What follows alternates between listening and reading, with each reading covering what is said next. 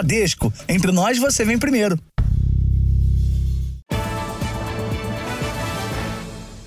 Boa noite. Boa noite. Quase 1 milhão e 200 mil reais em dinheiro vivo foram roubados ou furtados no estado de São Paulo este ano. Especialistas em segurança dizem que esses crimes ainda registram números impressionantes por dois motivos: a dificuldade de rastrear as notas e a facilidade dos ladrões em assaltar pedestres e lojistas. Câmeras de segurança do prédio mostram uma advogada caminhando pela calçada quando passa um motoqueiro. O suposto entregador volta segundos depois e assalta a mulher, que perdeu o celular e a carteira com 150 reais em dinheiro. Ele já foi falando: é, não faça nenhuma gracinha ou você morre agora. Na hora que ele sacou a arma, eu tive a certeza que eu ia morrer. Um levantamento feito pela produção do Jornal da Record mostra que nos primeiros cinco meses deste ano, 1 milhão e 200 mil reais em dinheiro vivo foram roubados ou furtados em todo o estado de São Paulo. De acordo com as informações da Secretaria de Segurança Pública de São Paulo, todos os dias são furtados ou roubados, em média, cerca de 8 mil reais em dinheiro vivo no estado. Esses números impressionam, principalmente porque as transações digitais estão cada vez mais populares. Especialistas afirmam que esses crimes ainda registram altos índices porque o dinheiro dificilmente pode ser rastreado. A maioria dos assaltos e furtos de dinheiro em espécie é cometida contra o comércio e contra quem caminha na rua.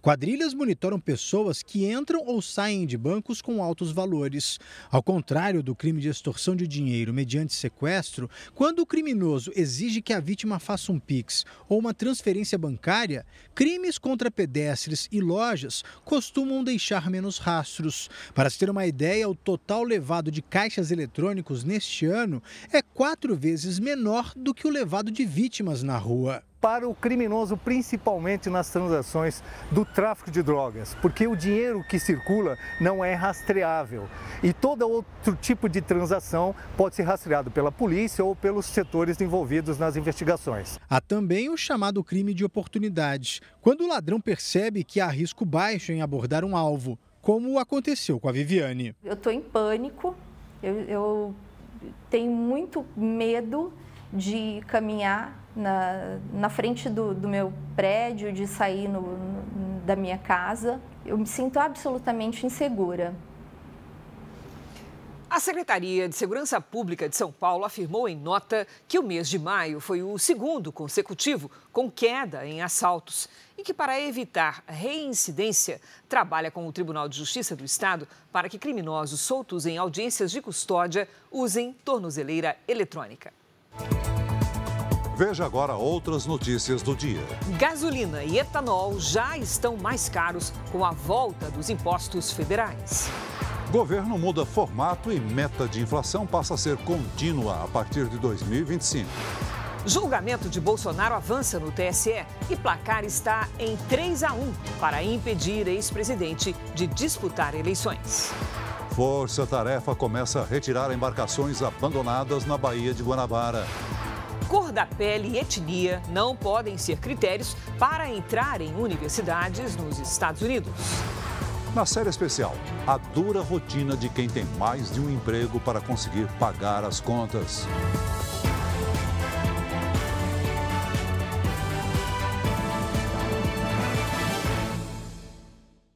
Oferecimento: Bradesco. Fez uma compra? Confira se o cartão devolvido é seu.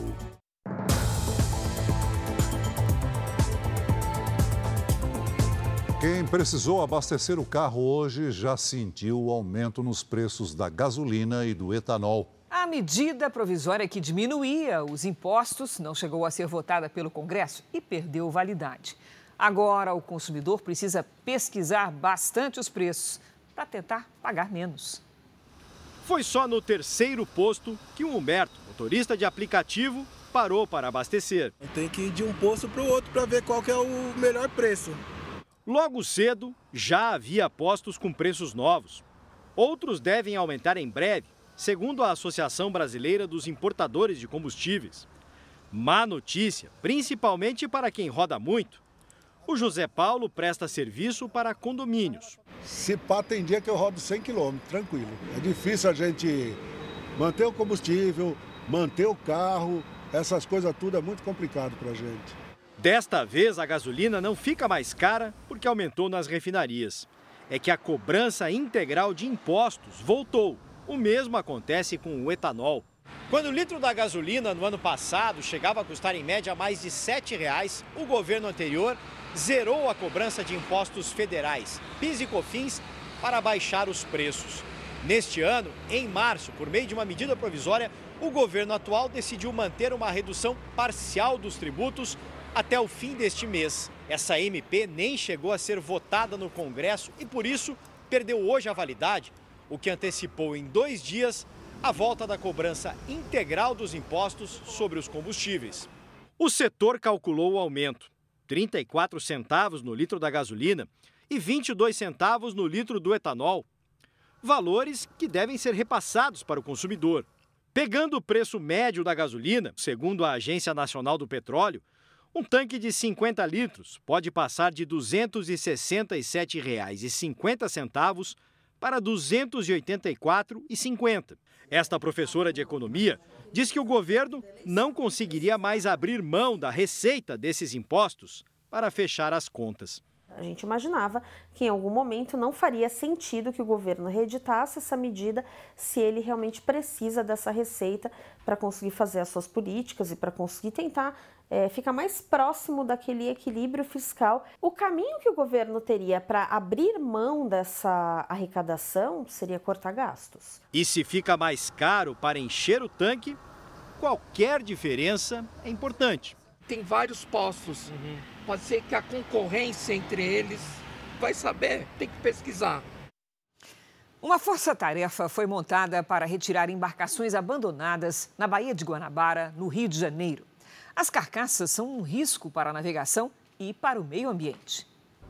O guindaste retira um dos barcos da água. A expectativa é que a Marinha remova outros quatro até o fim do mês que vem. As embarcações estão perto da Ilha da Conceição, em Niterói, região metropolitana do Rio. Elas atrapalham sim a, a segurança da navegação na medida que estão posicionadas na água, atrapalhando a passagem de navios maiores. Um levantamento da Capitania dos Portos identificou 51 embarcações abandonadas aqui na Baía de Guanabara, além de pedaços de navios. Mas a retirada desse material da água não é tão simples. Primeiro é preciso decretar o perdimento, que é quando a propriedade passa a ser da União. A briga judicial pode levar anos. De acordo com a Marinha, a maioria das embarcações é pesqueira e foi abandonada pelos donos há mais de uma década. Em novembro do ano passado, um navio se soltou das amarras e bateu na ponte Rio-Niterói, principal ligação entre as duas cidades. A ponte chegou a ser interditada, mas a estrutura não sofreu danos. As carcaças retiradas hoje serão desmontadas e descartadas de acordo com as normas ambientais. Nenhuma delas está à deriva, ou seja, nenhuma delas tem o perigo de se, se colocar em movimento e se chocar contra outra embarcação. Um dos milicianos mais procurados do Rio de Janeiro morreu durante uma troca de tiros com a polícia militar no Complexo da Maré, na zona norte da cidade. Leandro Xavier da Silva, conhecido como Playboy de Curicica, e um outro suspeito foram socorridos, mas morreram no hospital. O incêndio destruiu uma fábrica de velas em Americana, no interior de São Paulo. A Defesa Civil interditou o prédio. Uma empresa vizinha também ficou danificada. Ninguém se feriu. Em Manaus, dois influenciadores foram presos numa operação contra fraudes na venda de rifas de carros e motos pela internet. As investigações apontam que os sorteios eram forjados e os prêmios voltavam aos organizadores. Em Salvador, um homem foi preso depois de arremessar um artefato explosivo contra uma viatura da Polícia Militar. Ele participava de uma guerra de espadas. Esses fogos são proibidos na Bahia, mas tomam as ruas nesta época do ano. O grupo ignora os riscos e exibe os fogos como troféus. Apesar da proibição desde 2011 no estado, é assim que começa a batalha de bombas no bairro de Itapuã, um dos mais tradicionais de Salvador. No subúrbio da capital baiana, são as chamadas espadas que tomam as ruas. Os fogos são lançados sem nenhum controle e quem está exposto parece não se importar com o perigo. Este vídeo mostra um homem que por pouco não é atingido na perna. Já este outro acabou se queimando depois de lançar uma espada no meio da rua. A polícia diz que intensifica as fiscalizações nesta época para diminuir a guerra de fogos na Bahia. No interior do estado foram apreendidas quase 4 mil espadas, além de materiais para a produção dos artefatos proibidos. Em Salvador, um homem foi preso após jogar uma espada contra uma viatura da Polícia Militar. As guerras de fogos acontecem há mais de 30 anos em muitos bairros de Salvador durante o período junino. As espadas são feitas com pedaços de bambu cheios de pólvora, que soltam fagulhas. Algumas até explodem. Quando há acidentes, o artefato causa queimaduras perigosas e traumatismos por causa do impacto.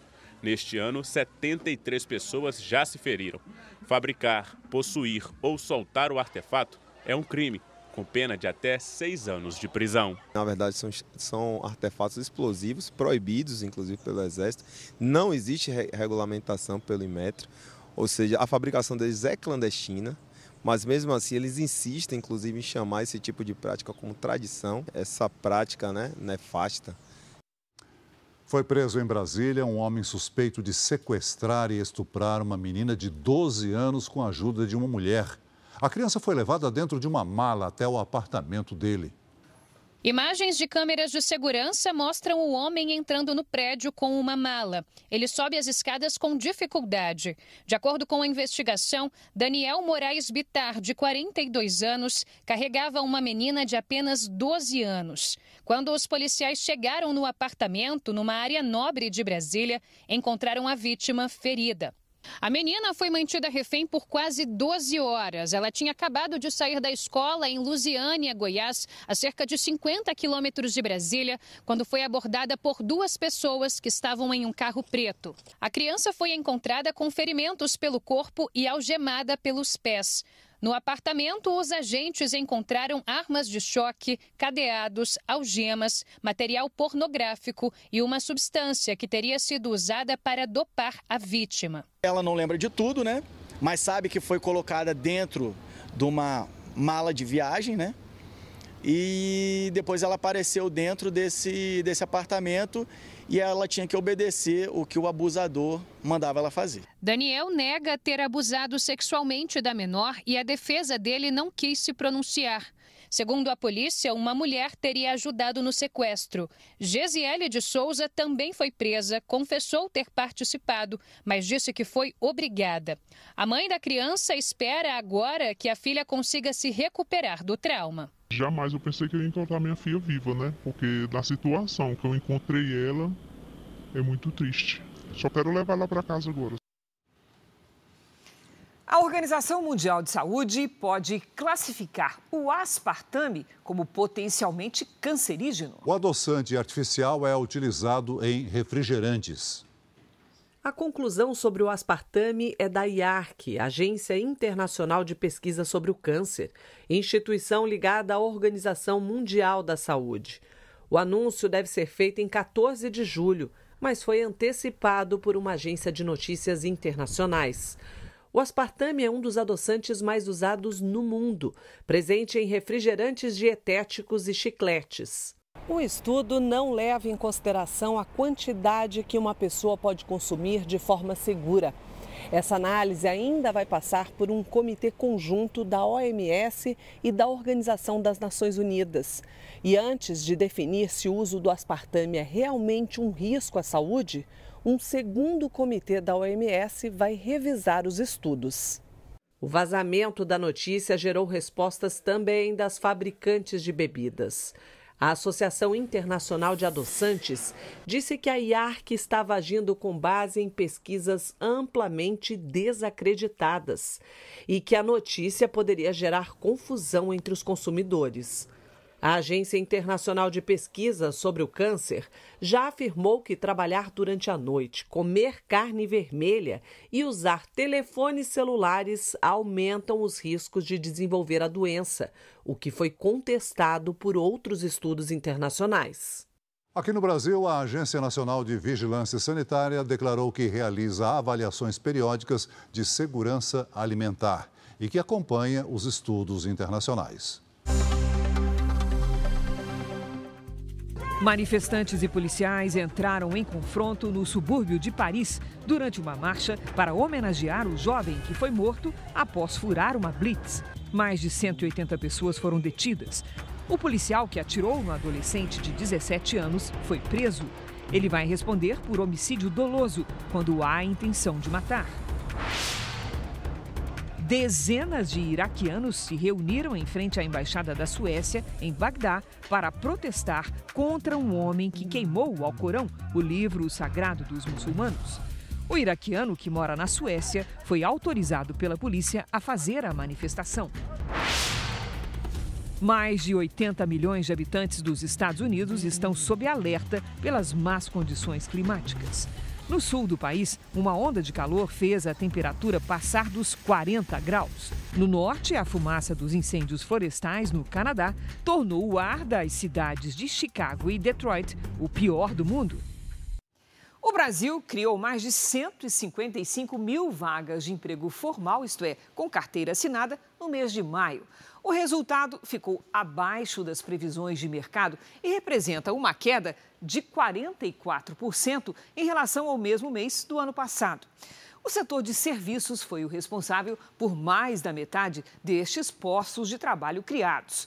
O saldo acumulado do ano é de mais de 865 mil vagas com carteira assinada. Os dados são do Cadastro Geral de Empregados e Desempregados, o CAGED. O Tribunal Superior Eleitoral retomou hoje o julgamento que pode deixar o ex-presidente Jair Bolsonaro sem o direito de disputar eleições por oito anos. Quem tem os detalhes é o nosso colega Luiz Fara Monteiro, que atualiza a situação do julgamento.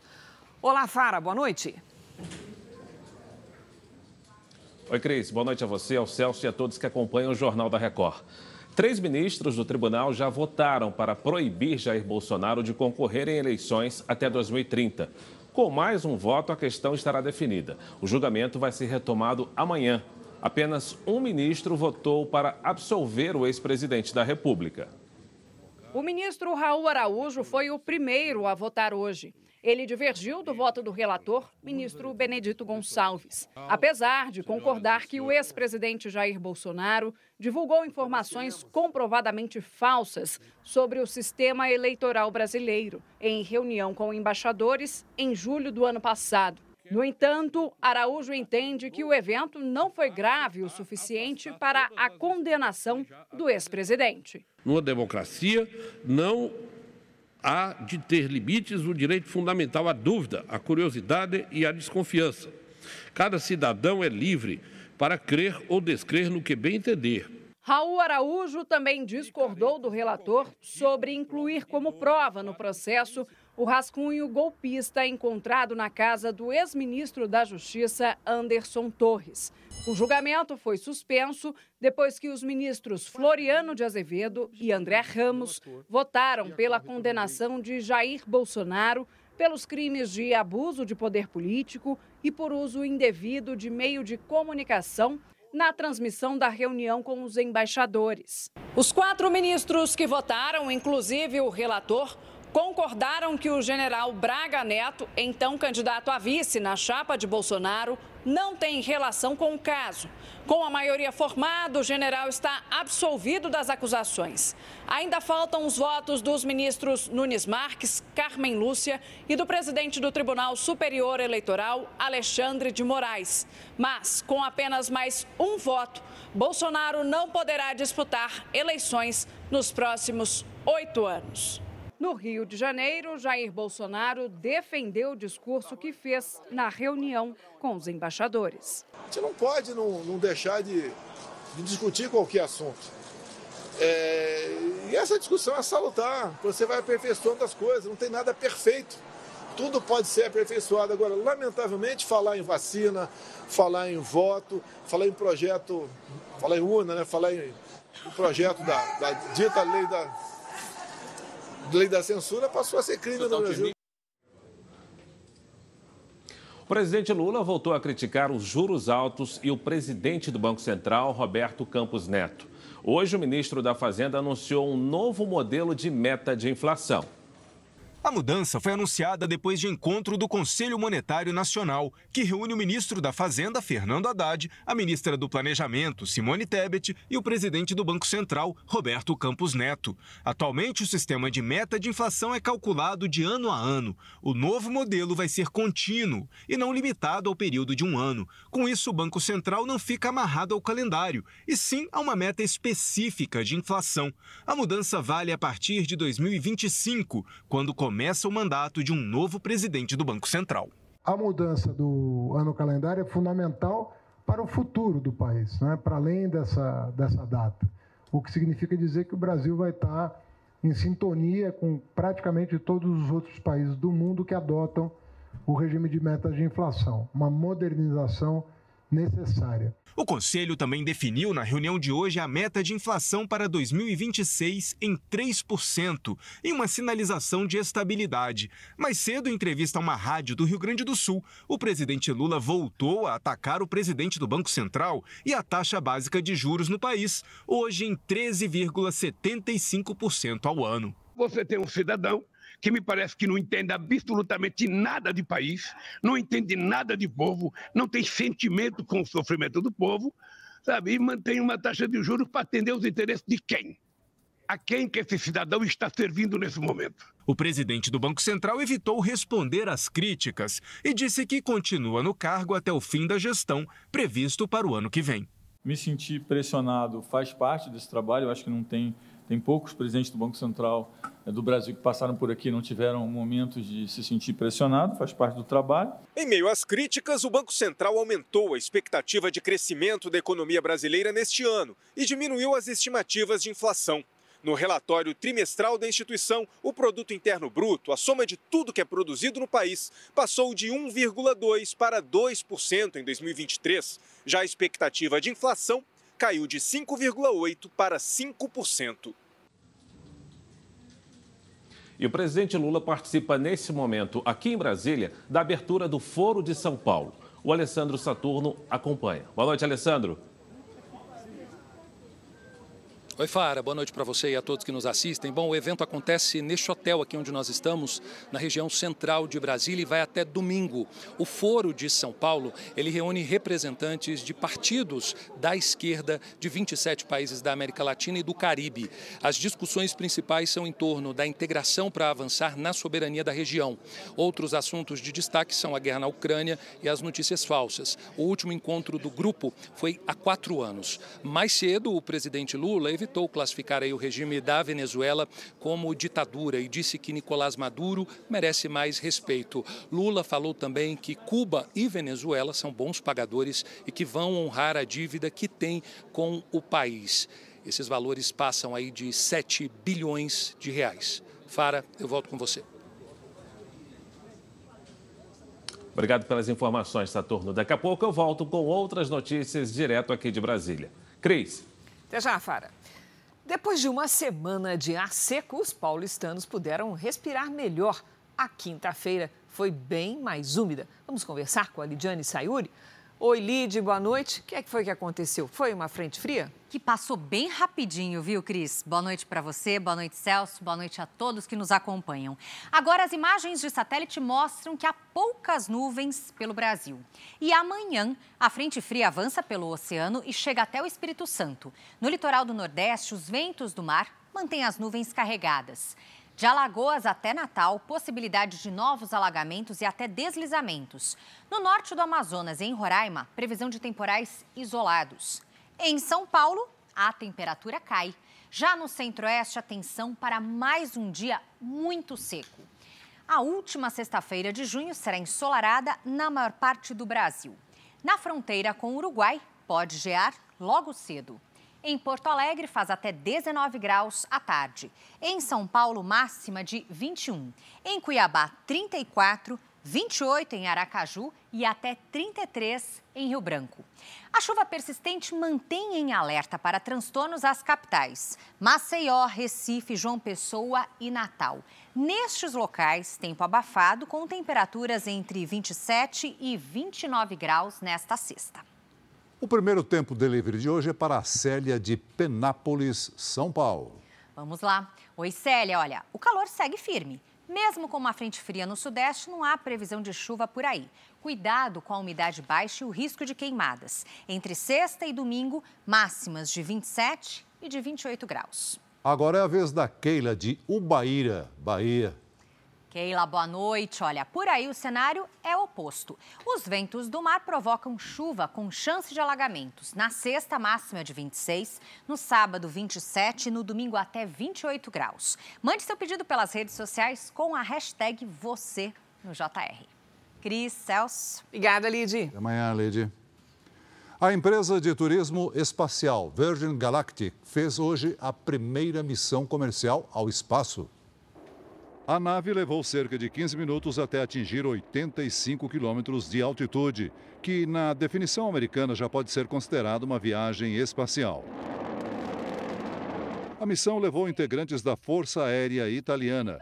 Foi possível observar a curvatura da Terra e, por alguns minutos, sentir a sensação de ausência de gravidade.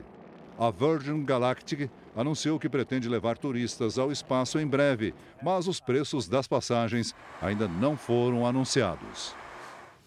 Veja a seguir: polícia apreende maconha geneticamente modificada no interior de São Paulo.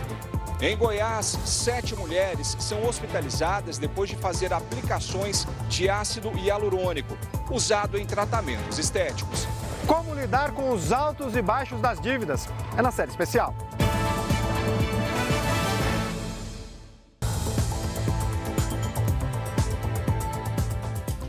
Apreensão de 200 multas de maconha geneticamente modificada no interior de São Paulo acendeu um sinal de alerta entre autoridades para os riscos do consumo desta droga. O efeito alucinógeno fica mais potente e o uso pode levar à morte.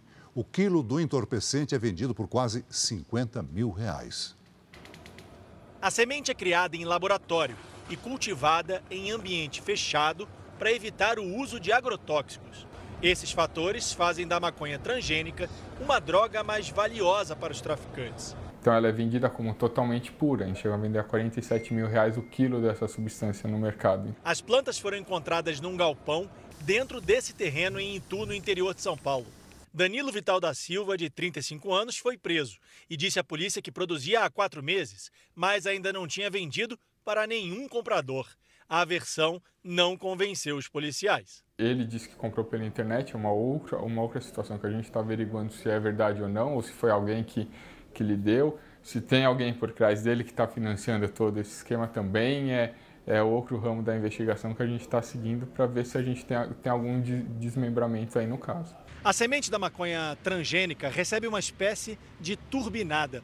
Ela é modificada para ter a substância que provoca alucinações, o THC, mais potente do que a maconha tradicional.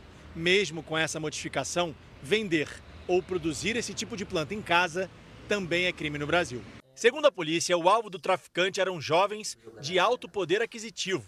Para esse médico especialista em antidoping no esporte, potencializar o princípio ativo da droga pode matar. A gente está falando de uma droga entorpecente, que muda todo o sentido da pessoa que está usando, que pode inclusive levar a coma, parada cardiorrespiratória e até mesmo a morte. Exclusivo. O Jornal da Record flagrou dependentes químicos usando drogas nas proximidades de um dos principais pontos turísticos de Belém. Os usuários consomem crack ao lado da delegacia que combate o tráfico de drogas. Essas imagens foram gravadas perto do mercado Ver o Peso, um dos principais pontos turísticos de Belém. Em grupos, os dependentes químicos se reúnem para usar os entorpecentes, sem a mínima preocupação de serem incomodados. Sentada na calçada, essa mulher utiliza um cachimbo. Várias pessoas ao redor repetem a cena. Um homem com uma tornozeleira eletrônica se aproxima da aglomeração, mas o consumo de entorpecentes em público não se restringe a essa região. Em Belém, os usuários se concentram em pontos diferentes da cidade para consumir drogas. Esse aqui fica a poucos metros da Divisão Estadual de Narcóticos, departamento da Polícia Civil, responsável por combater o tráfico de drogas. Esse dependente se protege com um guarda-sol. Eles improvisam tendas e pequenos barracos ali mesmo. No local, muitas casas reforçaram a segurança com arames e grades de ferro. Aí eu fico assustada, né? Porque a gente está cansado, vendo uma rotina, aí fica, tem que ficar prestando atenção, né? Cuidado é sempre o melhor ficar de olho. Este ano, a quantidade de cocaína apreendida pela polícia já superou o ano passado inteiro. Para esse sociólogo, é preciso ações integradas para inibir o tráfico de drogas. Só a repressão não é suficiente, porque o tráfico ele encontra alternativas. É preciso ter políticas de saúde pública preventivas para tratamento de dependentes químicos, assim como políticas sociais. A Secretaria de Segurança Pública do Pará disse em nota que realiza ações integradas no combate ao tráfico de drogas em todas as regiões do estado. Quatro mulheres que foram parar no hospital depois de realizarem procedimentos estéticos prestaram depoimento à polícia de Goiás. Um produto suspenso há 10 meses pela Agência Nacional de Vigilância Sanitária foi utilizado nas pacientes. Quatro das sete mulheres que tiveram reações alérgicas logo em seguida ao procedimento prestaram depoimento por videoconferência. Todas foram parar no hospital eu comecei a sentir uma dor de cabeça muito grande. Já foi fechando a garganta, né? Em outra clínica, Betânia Lima, de 29 anos, teve que ser entubada por três dias. Hoje, ela se recupera na enfermaria. No mesmo local, outra paciente teve reações no rosto. Fiscais do PROCON foram hoje em uma das clínicas de estética. O estabelecimento não tem alvará de funcionamento e estava fechado. A substância injetável, à base de ácido hialurônico, é usada como preenchedor em tratamentos estéticos. Os advogados que representam o laboratório que fabrica o produto, utilizado em todas essas pacientes, disseram que vão recolher os lotes que ainda estão em circulação. Amostras foram enviadas para o Instituto de Criminalística de Goiás. O laudo pode indicar se as complicações foram causadas pelo ácido ou por erro na aplicação. No site da Agência Nacional de Vigilância Sanitária, consta que desde agosto do ano passado, os produtos dessa fabricante tiveram o uso e a venda proibidos no Brasil. A mesma decisão determina ainda o recolhimento. Por se tratar de um cosmético, ele não poderia ser injetado. A dona do laboratório também prestou depoimento e negou que o produto estivesse regular. Segundo a proprietária do laboratório, né, responsável pelo laboratório, o produto tem sim um registro. Ela negou que os, os, as complicações estão acontecendo em razão da, da técnica das profissionais que estariam utilizando cânulas em vez da caneta pressurizada. A cabeleireira, que ficou três dias internada, ainda não se recuperou totalmente. Passa, na verdade, um filme na sua cabeça, né? Que você procura uma coisa para a sua melhora e ali você está colocando a sua vida em risco. Só não morri porque Deus estava comigo sempre, que se não fosse eu tinha morrido. A Agência Nacional de Vigilância Sanitária reforça que o produto dessa marca não pode ser utilizado ou comercializado. Trabalhadores da área da enfermagem fizeram uma série de protestos por todo o Brasil. Eles pedem o pagamento do piso nacional da categoria, que foi suspenso pelo Supremo Tribunal Federal. Os municípios alegam problemas em caixa, isto é, falta de verba para pagar os salários, enquanto os hospitais privados pedem incentivos fiscais, descontos em impostos para realizar os pagamentos. Em Brasília, a greve dos enfermeiros entrou no segundo dia. Profissionais do setor fizeram uma passeata pela esplanada dos ministérios pedindo o pagamento do piso nacional da categoria. Estamos mantendo os serviços essenciais com o percentual de segurança, são os, os serviços que têm internação de pacientes, UTI, SAMU e emergência. Em Belo Horizonte, trabalhadores se reuniram e decidiram entrar em greve. Em Belém, os protestos ocorreram em vários pontos da capital paraense. Em Salvador, houve manifestação em frente ao Hospital Geral do Estado. Em Curitiba, técnicos e enfermeiros exibiram faixas e cartazes em uma praça no centro da cidade. O Brasil tem cerca de 1 milhão e 300 mil profissionais na área de enfermagem. A lei aprovada pelo Congresso define o piso de R$ 4.750 para os enfermeiros e determina que os técnicos recebam 70% desse valor e auxiliares e parteiras 50%. Mas, dez meses após a aprovação do piso, os novos salários ainda não foram pagos. Na semana passada, o presidente Lula sancionou uma lei que destina 7 bilhões e 300 milhões a estados e cidades para os pagamentos. Os municípios dizem que o repasse do governo federal é insuficiente e temporário e cobram solução definitiva. Já os hospitais privados querem incentivos fiscais, como a desoneração da folha de salários como contrapartida. Com o impasse, o Supremo Tribunal Federal suspendeu o piso. Em setembro do ano passado, o ministro Luiz Roberto Barroso determinou a suspensão até que o Executivo e Legislativo viabilizem as fontes de custeio. Minas Gerais registrou um aumento de 44% no número de carros clonados este ano. E quem é vítima da fraude precisa de paciência para resolver o problema. O carro continua na garagem. Nunca saí de Minas Gerais. E as multas não param de chegar. Seu Tarcísio trabalha como chaveiro em Conselheiro Lafayette, a 100 quilômetros de Belo Horizonte, mas já recebeu infrações até de outros estados outra R de multa. São Paulo? Tudo, aí ó. ó Quantas São vezes Paulo. você já foi a São Paulo? Nunca na minha vida. Nunca na minha vida, não conheço São Paulo. Em Minas Gerais, o número de carros clonados aumentou 44% no primeiro trimestre deste ano, na comparação com o mesmo período do ano passado. Em todo o ano de 2022, foram mais de 4.400 carros clonados no estado, com chassi, placa e documentos de outro veículo, o clone não chama a atenção da polícia e pode até ser negociado. A clonagem de carros é crime e a pena vai de 3 a 6 anos de prisão, além de multa. O motorista deve fazer um boletim de ocorrência assim que suspeitar que foi alvo dos criminosos. O Detran também deve ser comunicado. Se a fraude ficar comprovada, as multas são anuladas. O carro vai então passar por uma nova vistoria e ganhar uma nova placa. Seu Tarcísio diz que é preciso ter paciência para resolver a questão. O sonho que eu tive de comprar o carro virou um pesadelo na minha vida, porque tem pessoas que possam resolver isso, já era para ter resolvido e não faz nada. Procurado, o Detran de Minas Gerais ainda não se pronunciou. Veja a seguir: Ministério da Justiça investiga um possível ataque hacker a site da Polícia Rodoviária Federal de Sergipe.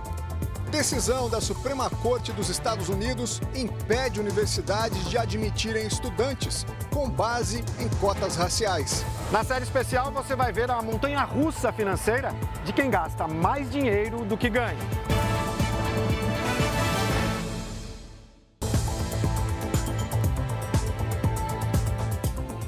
Em Nova York, nos Estados Unidos, uma tradicional joalheria pegou fogo. Os bombeiros afirmaram que o incêndio começou em um transformador da loja principal da marca Tiffany's. 100 pessoas tiveram de deixar o local e duas foram levadas para o hospital com ferimentos leves. A loja foi reaberta há apenas dois meses, depois de passar por uma grande reforma que durou quatro anos. A Suprema Corte dos Estados Unidos decidiu que faculdades e universidades não podem mais levar em consideração a raça e a cor da pele nos critérios de admissão. A decisão histórica anula o sistema de inclusão educacional de minorias. Os juízes da Suprema Corte decidiram por seis votos contra três anular a política de admissão praticada atualmente em faculdades e universidades dos Estados Unidos. Pela nova regra, raça e cor da pele não serão mais requisitos para definir a entrada de candidatos em instituições de ensino superior. A decisão é histórica e encerra um entendimento de quase 50 anos da própria Suprema Corte, que beneficiava grupos historicamente desfavorecidos, como negros, latinos, asiáticos e nativos americanos. Hoje, o mais alto tribunal federal americano é formado por maioria conservadora. Os juízes que votaram com o relator entendem que o ingresso nas universidades e faculdades do país deve ser baseado nas contribuições individuais de cada pessoa e não na cor da pele. Já as três magistradas que foram contrárias a esse parecer acreditam que a nova decisão pode acabar com a inclusão de minorias no ensino superior e que a medida pode aumentar a discriminação no país. Karina Chang, que estuda em Harvard, uma das universidades mais prestigiadas do mundo, diz que sente como se perdesse direitos. Tyler Mahomes estuda em Berkeley, na Califórnia, outra universidade de reconhecimento internacional. Ele pergunta: onde estariam as pessoas parecidas com ele sem as medidas de inclusão? Em frente à Suprema Corte, houve protestos contra a decisão do tribunal. O presidente americano Joe Biden disse que discorda do entendimento e pediu que as faculdades e universidades do país não deixem o parecer dos juízes ser a última palavra. Não é o caso de Harvard. A universidade já declarou que vai seguir o novo entendimento da Suprema Corte. Nas redes sociais, o ex-presidente Donald Trump afirmou que essa é a decisão que todos esperavam e acrescentou: Estamos voltando com tudo à base do mérito e é assim que deve ser. O fundador e presidente de uma organização para admissões justas também comemorou a decisão. Segundo Edward Bloom, o critério racial e étnico para ingresso no ensino superior era polarizador, estigmatizante e injusto.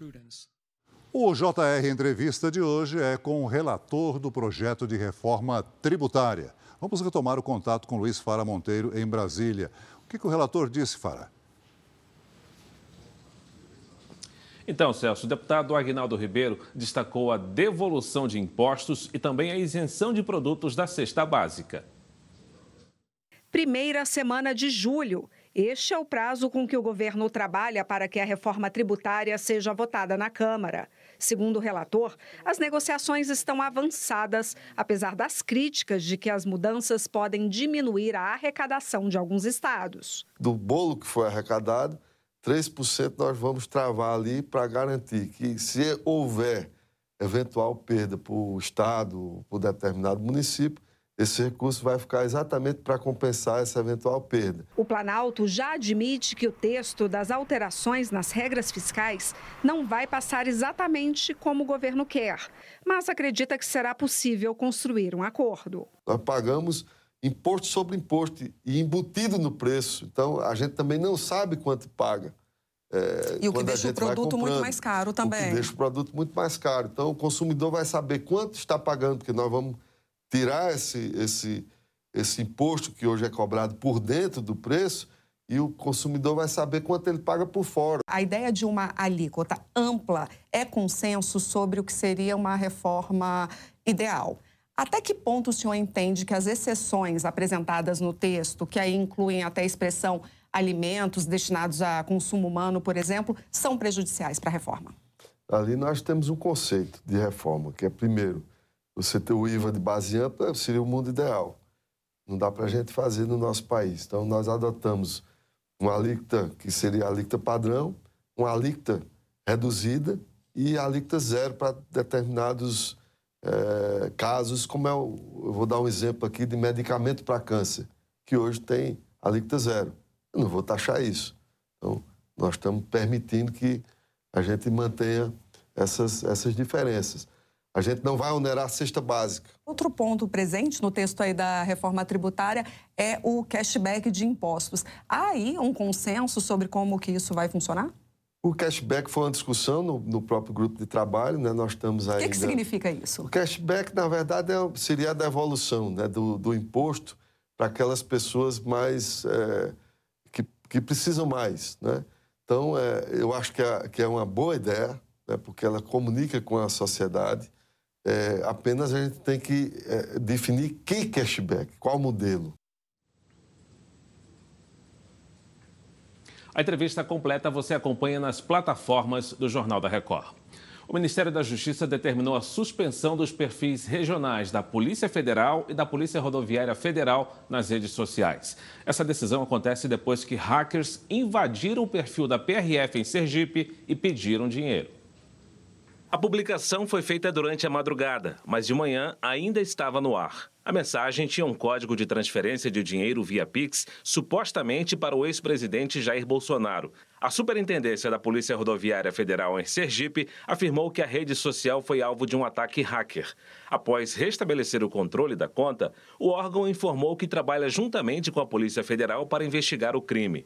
Com a decisão do Ministério da Justiça em suspender todos os perfis regionais, apenas as páginas nacionais da PRF e da PF estão ativas na internet. O ex-presidente Jair Bolsonaro não se manifestou sobre o caso. Você acompanhou as principais notícias de hoje direto da redação do JR aqui em Brasília. Cris e Celso. Obrigado, Fará trabalhar sempre mais para pagar muitas prestações. E quando essas prestações são quitadas, surgem novas contas para pagar. Essa é a rotina de quem vive em uma montanha russa financeira. Pois é, Celso, esse é o caso da Kate. Entre trabalhos fixos e rendas extras, são sete ocupações. Tudo para pagar o custo de vida cada vez mais alto.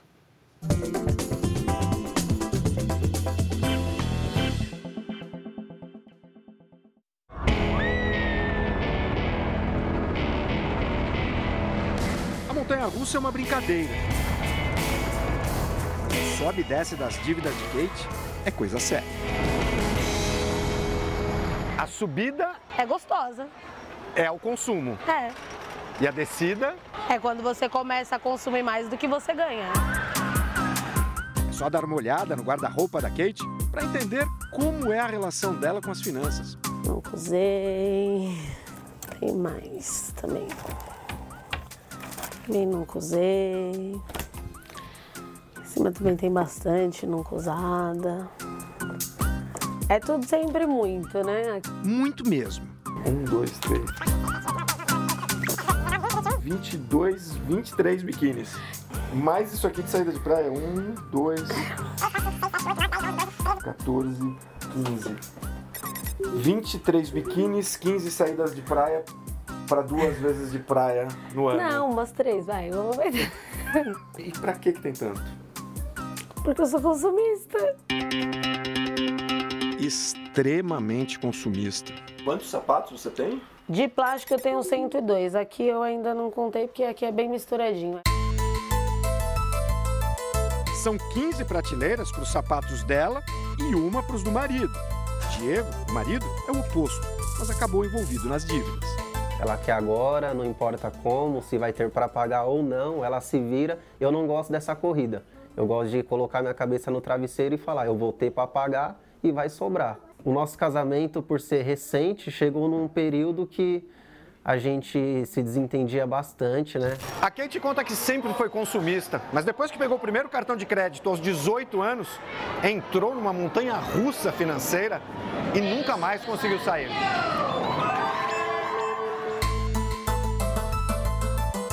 Eu fiz o primeiro na universidade, aí o segundo numa loja de roupa, o terceiro numa loja de sapato, depois tinha é, convênio com farmácia e assim foi indo. E quando eu vi. Hoje eu entendo que é a corda no seu pescoço. Eles vão te dando, te dando, te dando, te dando, mesmo sabendo que você não tem como. Porque se você acabou de fazer 18 anos, você não tem uma vida estável financeiramente a vida financeira virou a tal montanha russa. Para pagar as extravagâncias, Kate tem de dar seus pulos. Ela é educadora física, tem três filhos, dificilmente consegue parar em casa. Sete ocupações. Eu sou personal trainer, professora de dança, professora no estado para ensino médio, vendo roupa fitness, faço decoração de festa, faço lembrancinhas e, por último, tenho o meu estúdio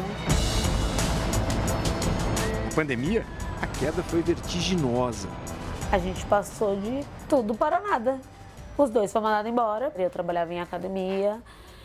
Tudo fechou. Tudo que era relacionado à área fitness fechou. Em meio à instabilidade da pandemia, sem o casal ter um emprego fixo, Kate decidiu comprar esse apartamento. E comprou. Só que perdeu o controle das dívidas.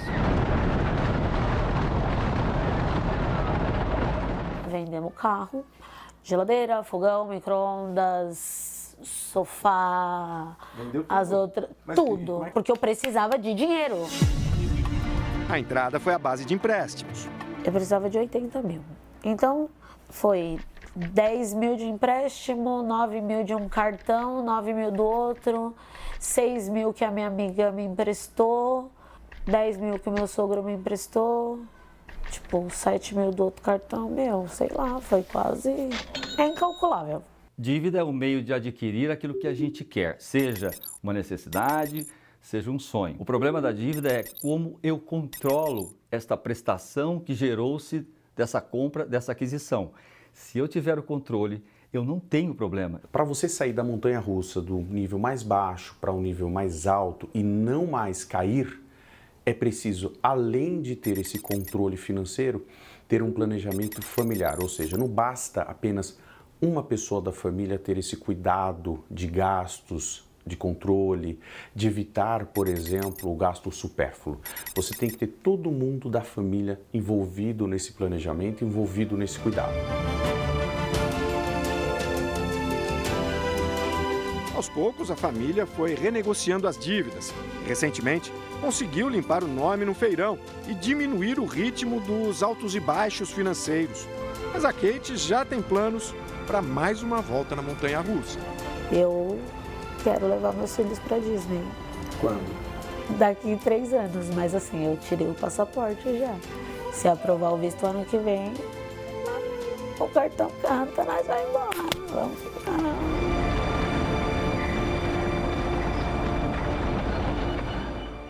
Essa edição termina aqui, à meia-noite e meia tem mais Jornal da Record. Fique agora com a série Reis. E logo depois de Jesus, tem eliminação ao vivo em A Grande Conquista. Ótima noite para você. Boa noite.